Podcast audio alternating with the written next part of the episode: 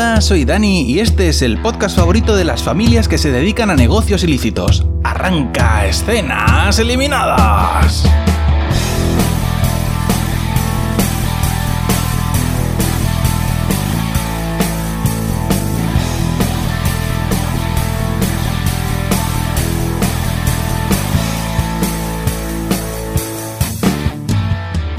En esta ocasión, en escenas eliminadas, vamos a hablar de una serie de Netflix que se estrenó hace unos meses y que se llama Oktoberfest. Me han prometido que esto es los Peaky Blinders alemanes, que esto es como los Peaky Blinders, solo que no hay caballos, no hay apuesta de caballos, no hay movidas de juego, pero eh, trapichan con cerveza. Pero por todo lo demás, y por el hecho de que son alemanes, quitando eso, eh, son iguales que los Peaky Blinders, lo mismo. Entonces vamos a ver si es verdad. Voy a contaros qué pasa en el primer episodio de Oktoberfest. La serie tiene un comienzo muy muy desconcertante porque aparece un grupo de personas que se ha comprado un traje de indígena en el AliExpress y están acampadas haciendo, no sé, jugando al rol, haciéndose pasar por indígenas a la orilla de un río. Y de pronto una de estas personas, una chica con rasgos asiáticos, encuentra una cabeza cortada flotando en el río. Es muy desconcertante este inicio porque de hecho he mirado a ver si me había equivocado de, de capítulo y no estaba viendo otra cosa porque no entendía nada, no entendía por qué hay indígenas en Alemania y más aún indígenas con rasgos asiáticos. No entiendo nada. El caso es que justo después de esta desconcertante escena aparece un cartel que nos dice tres meses antes y nos transportamos ya al sitio donde se supone que va a transcurrir la serie. Vemos un palacete en el que están reunidos un señor que es la versión alemana de Pedro Pascal y otro señor con bigote ligeramente pelirrojo, para más señas. Y bueno, pues Pedro Pascal, le, por lo visto, viene de otra ciudad y le está preguntando el pelirrojo, mm, oye, ¿para qué has venido a Múnich, Pedro Pascal? Y el otro entonces empieza a contarle una historia de cuando él era pequeño, que fue con su padre a su primer Oktoberfest, a llevar cerveza que había destilado su padre y, y que bueno, que ahí ganó su primer penica, que se lo gastó en algodón de azúcar, una historia que no le importa a nadie. Y entonces él dice, y yo lo único que quería era que mi padre tuviera éxito en esta empresa y que le fuera muy bien con su negocio de cerveza. Y entonces el, el pelirrojo le dice, ¿para qué me estás contando esta historia? Y efectivamente, yo también me lo pregunto, ¿para qué nos estás contando esta historia? Y entonces vemos unos flapas en el que intuimos que al padre lo matan en aquel Oktoberfest. Pero eso Pedro Pascal se lo calla, no lo cuenta. Esa parte de la historia no la cuenta. Y entonces eh, le dice, bueno, yo que soy el Pedro Pascal de la cerveza, vengo a, aquí a Múnich a reinventar el Oktoberfest. Me parece que esto hay que darle una vuelta, que hay que, hay que mejorar esto. Total, que Pedro Pascal les pone su plan, que su plan es em, construir un, un cervezódromo gigante en el Oktoberfest para que venga más público. Ampliar el estadio, ¿sabes? Para que venga más, más público. Y entonces el, pelirrojo se ríe y le dice, pero vamos a ver, Pedro Pascal, ¿cómo, ¿cómo vamos a...? Esto no se puede hacer si tú ni siquiera eres de Múnich. Y para estar en el Oktoberfest de Múnich hay que ser un cervecero de Múnich. O es que no lo sabes, que son las normas. Y dice, además, todo esto, aquí, este espacio donde tú quieres construir esta monstruosidad, este, este cervezódromo, eh, esto ahora mismo lo ocupa otra gente, ¿sabes? Que lleva generaciones viniendo ahí a vender su cerveza y tal. Y entonces el otro le dice, mira, ampliar el estadio, las obras del Bernabéu, esto es para que venga más público. Y tu Oktoberfest de Múnich se va a hacer el más famoso everywhere y va a venir gente de otros pueblos a emborracharse aquí. ¿O es que no lo ves? No tienes visión con esto. Hay que tener visión. Total, que, que el pelirrojo le dice que no, que de todas, todas. Y entonces salen al jardín y le dice, mira ahí los zagales, qué bien se lo están pasando buscando huevos de Pascua. Mira cómo tus hijos envidian a este chiquillo que ha encontrado la cesta más grande ¿Eh? Mira, mira cómo, lo envidian y ha encontrado la cesta más grande y, ni siquiera es tu hijo. Y entonces el pelirrojo le dice, veo que está usted muy orgulloso de su hijo. Y entonces ahí hay un plot twist, un girito, porque eh, Pedro Pascal Alemán le dice, es que se resulta que no es mi hijo, resulta que es hijo tuyo. Fíjate en la señorita que está sentada al lado de tu mujer, ahí tomando el té, a ver si la reconoces. Y entonces resulta que es una querida del pelirrojo del pasado que ha concebido un hijo, ha sido polinizada y posteriormente dejada de lado y tiene un bastardo de este señor. Y entonces aquí vemos una sutil escena de chantaje guiño guiño en el que el Pedro Pascal alemán pues chantajea con este hijo secreto al pelirrojo para que le deje construir su cervezódromo gigante. Dejamos al pelirrojo ahí con cara de portero goleado y entra el opening, que el opening va acompañado de una música folk alemana que, bueno, no está mal, pero que tampoco es que pegue mucho con una serie de mafiosos, pero bueno, ahí está. A la vuelta del opening nos trasladamos a la esplanada donde están construyendo la feria de abril, el, Oktoberfest este alemán. Y nada, ahí están Pedro Pascal alemán y Pelirrojo, que, el, que Pedro Pascal le dice, cuando estoy así un poco nervioso, me gusta echarme un pitillo, pero el médico no me deja. Así que haga usted el favor de fumarse el pitillo por mí para que yo me pueda respirar el humo. Astutísimo Pedro Pascal Alemán, o sea, esto no se le había ocurrido a nadie. Bueno, por caso que Pelirrojo empieza a fumarse ahí el cigarro y a toser, por supuesto, porque no fuma. Eh, es absurdo. O sea, este, este, señor pelirrojo es absurdo. Eh, bueno, el caso es que, para poder construir el cervezódromo de Pedro Pascal están expropiándole el, sitio a cinco familias que tienen sus barracas de cerveza, ¿no? Y hay una que se rehúsa, ¿no? A pesar de que le han subido el alquiler, de que han hecho varias triquiñuelas el pelirrojo para intentar echarlos y que quede el sitio libre, esa familia se rehúsa y está pagando, está pagando lo que, lo que cuesta el incremento de, del sitio. Y entonces, pues Pedro Pascal está muy disgustado porque él quería ese sitio para construir su cervezódromo, claro. Y bueno, pues eh, también ha venido la hija de Pedro Pascal, que hace tiempo que no ve a su padre y mientras su padre está ahí hablando de negocios con el pelirrojo, la hija está mirando una paloma muerta con moscas que por lo visto le fascina muchísimo. Ahora nos trasladamos a la ciudad y nos vamos a una familia que son cerveceros que no sé si son los que les están subiendo el alquiler o no, todavía no lo sé. El caso es que está el padre arreglándole a sus dos hijos un encuentro venéreo con dos prostitutas que trabajan para una madame pechugona que está allí en el en el, la calle donde viven ellos que bueno, que esto me parece un poco fuerte, pero, pero bueno, el caso es que esto ocurre así y de hecho eh, los hijos se benefician del trato pactado por su padre. Son dos hermanos, uno que es así muy echado para adelante y tiene un bigotillo de italiano totalmente intolerable y el otro que es muy tímido. ¿Vale? ojos azules, pero muy tímido. Y entonces el echado para adelante, pues nada, se va a la habitación con la prostituta que le ha correspondido y le dice, mm, te voy a echar un kiki que te voy a enamorar con mi cimbrel matutino. Que esto es una cosa preciosa. Una táctica de cortejo propia de TikToker. Y por su parte, el hermano tímido, pues está sentado en el porche con la otra prostituta que le hace un dibujo de un caballo, toda una cosa muchísimo más elegante, antes de, por supuesto, beneficiarse del trato que ha hecho su padre. Y en esas que llega la madre, que viene de reunirse con el. con el.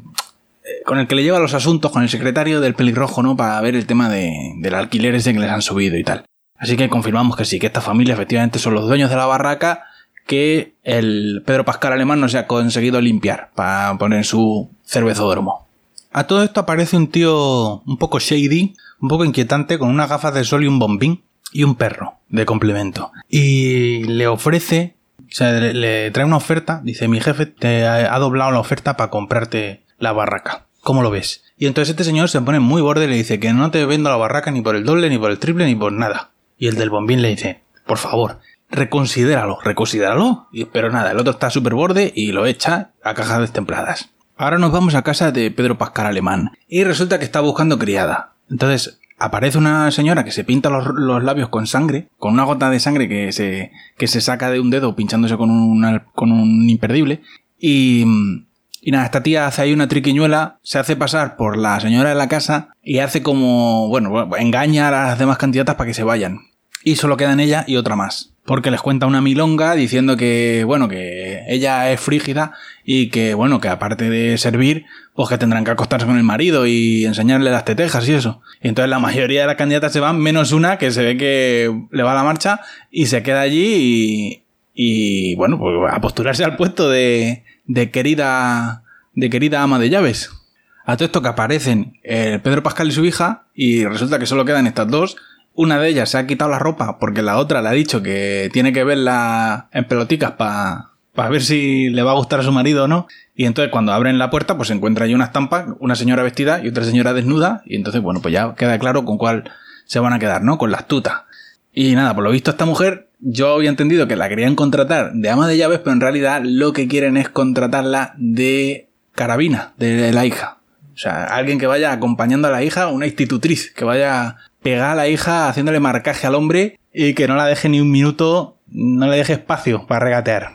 Al rato, Pedro Pascal Alemán se va a ver a una viejuna que tiene un gato, una viejuna rica, y le dice, mira usted viejuna, resulta que yo tengo una hija que le gusta mirar palomas muertas llenas de moscas, y pues que está mocita, está en la casadera. Entonces verá usted, yo tengo entendido que usted es la viejuna que parte el bacalao aquí en la alta sociedad de Múnich. Y yo quería que usted presentase a mi hija en sociedad para ver si le encuentro un marido. Y la viejuna le dice, mire, yo recibo este tipo de peticiones de mucha gente todo continuamente, todo el mundo quiere que presente a sus hijas para encontrarles marido. Y bueno, yo normalmente recibo peticiones de gente a la que conozco mucho mejor y durante mucho más tiempo de lo que le conozco a usted, que le acabo de conocer hace cinco minutos. Así que mi respuesta es que no, voy a hacerle este favor. Y entonces el otro le dice, mira que, mire que pago yo la fiesta, ¿eh? La, el, bebercio corre de mi cuenta, señora. Y la viejuna aún así dice que no. Entonces Pedro Pascal, alemán, le dice, mire, ¿hay alguna forma de que yo pueda persuadirla? Guiño, guiño. Y la viejuna vuelve a decir que no, Tampoco entiendo muy bien esta escena, porque la hija de este señor es un pibón. No creo que necesite mucha ayuda para encontrar marido. Pero bueno, el caso es que aquí está el hombre intentando que la presenten en sociedad. Entre tanto, la hija se está conociendo con su nueva. Con su nueva carabina, ¿no? Y le dice. Bueno, no me gusta mucho la idea de tener carabina a alguien que me vaya ahí siguiendo a todas partes. Además, que normalmente las carabinas son viejunas y feas. Y tú no eres tan viejuna ni tan fea. Y entonces la otra mujer le dice. Hombre, a ver, eh, Gracias por la parte de que no soy tan viejuna y tan fea. Pero es bueno. Eh, en Múnich es bueno tener al lado un perro guardián que te cubra las espaldas, sobre todo cuando eres mujer. A la mañana siguiente, Pedro Pascal Alemán está desayunando en el jardín con unas gafas de sol de color rojo, muy moderno para la época, cuando de repente la viejuna del gato se despierta y tiene el gato muerto al lado de la cama que le han clavado, no sé si son unas tijeras en los ojos, al gato. Cómo ha entrado alguien en la casa de esta señora, ha acuchillado al gato en plena noche y la señora no se ha despertado, es un misterio para el que probablemente jamás obtendremos respuesta. El caso es que un fundido a negro después, la viejuna está hospedando una recepción para presentar en sociedad a la hija de Pedro Pascal Alemán, la maniobra típica del padrino, ¿no? Ese plagio burdo que han hecho ahí del padrino matando un gato en lugar de un caballo, ha surtido efecto de alguna manera, que se ha resuelto fuera de cámara y que por supuesto tampoco veremos nunca. El caso es que en un giro inesperadísimo de los acontecimientos todos los invitados a la fiesta son señores viejunos. O sea, todos los candidatos posibles para matrimoniar a esta pobre muchacha resultan ser señores que el más joven puede tener tranquilamente 40 y muchos 50 años. Entre tanto volvemos con la familia de antes, los que andaban a vueltas con prostitutas. Y resulta que el tímido está dibujando en el bar de sus padres cuando un borracho que está ahí en el bar de resaca ve los bocetos y lo invita a ir a, una academia, porque ve que tiene cierto talento, ¿no? Entre tanto, su hermano, el del bigotillo italiano intolerable, está en la destilería haciendo alcohol y encuentra unos papeles de... no sabemos de quién, suponemos que de sus padres, donde ve algo que no le gusta, pero no nos dejan ver lo que es porque nos llevan de vuelta a la mansión donde está teniendo lugar la recepción para presentar en sociedad a la hija de Pedro Pascal Alemán. Y nada, pues la hija de Pedro Pascal hace más o menos migas con el menos viejo de todos los posibles candidatos, que es uno que tiene así pelito, tiene así pelito para el lado. Como Iñaki Anasagasti, así, de ese estilo. Un partidazo. Bueno, nosotros volvemos con la familia de con el del bigotillo italiano intolerable, que aquí ya descubrimos qué es lo que ha visto en los papeles, que es que resulta que su familia pues está perdiendo clientes, está perdiendo tabernas que están dejando de servir su cerveza para eh, servir la cerveza de los ricachones que hemos visto en la fiesta de Pedro Pascal, que por lo visto esa gente vende cerveza embotellada en cristal, con unas botellas que a mí me parecen muy modernas para esta época, pero bueno, caso que venden cerveza embotellada y ellos todavía venden cerveza de barrica. Entonces, esa cerveza embotellada es más barata y como son empresas más grandes, pues les están quitando poco a poco las posadas, ¿no? Y entonces el hijo eh, discute con el padre porque el hijo lo que quiere es buscar nuevas formas de ganar dinero, ¿no? Eh, quiere, por ejemplo, exportar a América cerveza en barrica para paliar un poco las pérdidas que están teniendo y el terreno que les están comiendo los, los tíos estos de, de las grandes cerveceras. Y el padre, pues no parece. No parece muy contento con el plan, pero tampoco tiene una alternativa. O sea, no. La alternativa del padre es arruinarse, por lo visto. El caso es que después de discutir un poco, padre e hijo llegan a un acuerdo. Van a ver qué tal va la feria de abril, y si la feria de abril no les va bien y no venden suficiente, pues entonces le darán una oportunidad al plan del hijo. Esa noche el padre habla del tema de exportar con su mujer mientras le agarra las nalgas, porque están ahí refocilándose, con su mujer está así pechugona y la coge las nalgas, y mientras están así refocilándose, hablan sobre el plan del hijo, y el padre le dice que efectivamente el hijo tiene razón. Y la madre, bueno, la madre es más cerca que el padre todavía y le, dice que, que, bueno, que de momento nada, que seguimos como siempre. Inmovilismo total. Y entonces el padre le dice, ¿y si tuviéramos una oferta de un señor con bombín misterioso para vender la cervecería? Y la mujer, por supuesto, se opone también a vender la cervecería porque dice que eso es su herencia del negocio de la familia y que, y que para nada se vende la esa. Y entonces nos vamos con la hija de Pedro Pascal, que bueno, pues le está contando a su, a su carabina que, que el padre la quiere casar y la carabina le dice, hombre, ya, ¿para qué te crees que te ha traído tu padre aquí a Múnich? ¿Para pasártelo bien?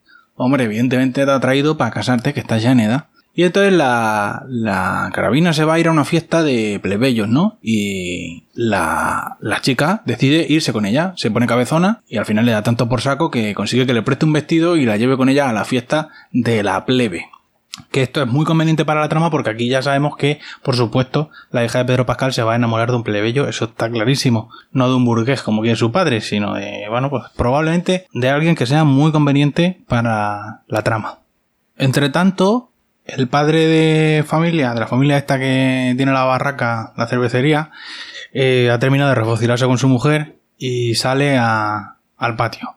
Y allí lo está esperando el tipo Shady del bombing que le dice, mira, mi jefe te va a hacer una última oferta que es que va a pagar todas tus deudas. Se ofrece a pagar todas tus deudas. Y el padre de familia dice, he dicho ya tres veces que no, eres muy insistente, señor misterioso.